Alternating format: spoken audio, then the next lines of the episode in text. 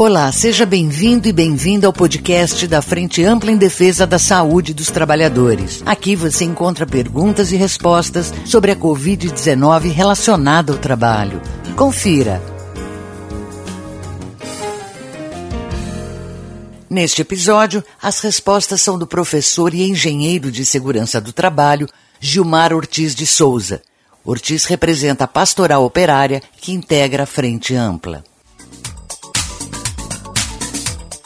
Professor, como o trabalhador pode se prevenir contra a Covid-19? Em primeiro lugar, o trabalhador precisa saber é que enquanto não tiver vacina, a única maneira realmente eficaz para se prevenir é ele fazer o trabalho em casa. Por essa razão, a primeira recomendação para as empresas é que procurem viabilizar para que o trabalho seja feito em casa. Caso isso não seja possível e o trabalhador precisar sair de casa para trabalhar, ele vai encontrar várias situações, tanto no ambiente de trabalho quanto no trajeto de casa para o trabalho, que irão aumentar o risco de contaminação.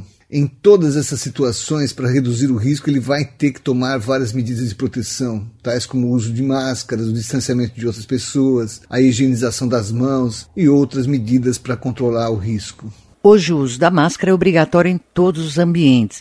Qual é a eficácia do equipamento para evitar a contaminação? Como se sabe, a contaminação ocorre pelo ar por meio de gotículas que estão presentes quando a pessoa doente fala, espirra ou tosse. Assim, se a pessoa contaminada utilizar máscara, ela estará reduzindo o risco de contagiar os outros. Mesmo ao utilizar a máscara, a contaminação ainda pode ocorrer. Por essa razão, deve-se tomar outras medidas adicionais de segurança, como, por exemplo, manter-se a uma distância adequada dos outros, que estudos recentes mostram que tem que ser de mais ou menos dois metros. Que outros cuidados o trabalhador deve ter no seu dia a dia no ambiente laboral? A pessoa contaminada pode transmitir também a doença através de objetos e superfícies que são manipulados. Se a pessoa sadia utilizar esses objetos, poderá também pegar o vírus, porque ao contaminar as mãos e depois tocar as mãos nos olhos, nariz ou boca, o vírus acaba penetrando no organismo por meio das vias respiratórias. Por essa razão é extremamente importante a higienização constante das mãos, que pode ser feito com álcool gel 70% ou com água e sabão. Os protocolos de segurança das empresas são suficientes para a prevenção da doença?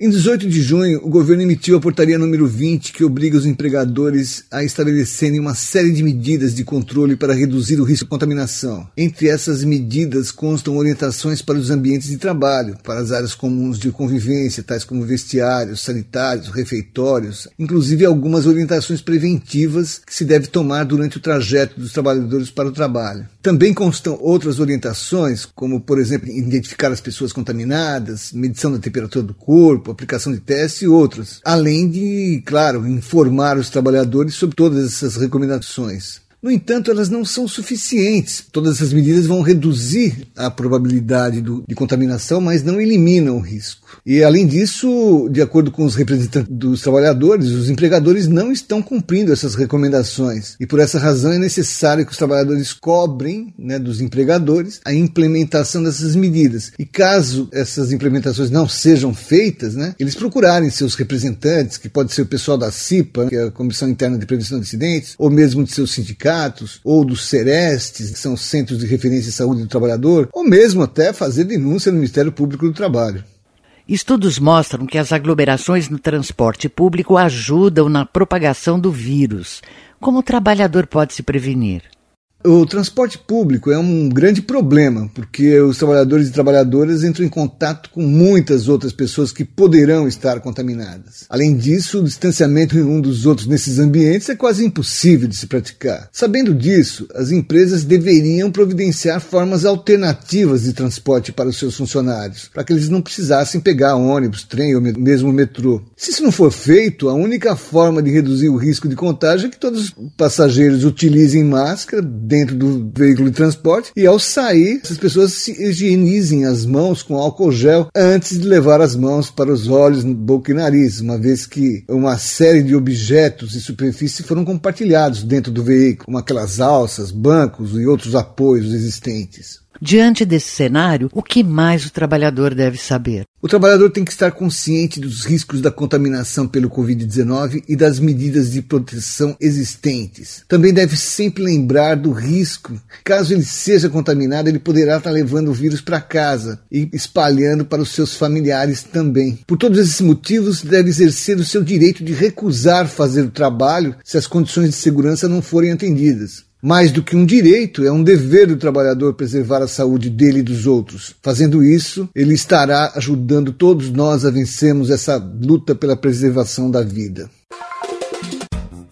Você acabou de ouvir o podcast Saúde do Trabalhador. Apresentação: Cintia May. Acompanhe as redes sociais da Frente Ampla em Defesa da Saúde dos Trabalhadores. A Covid-19 é uma doença altamente contagiosa e ainda sem tratamento específico e vacina.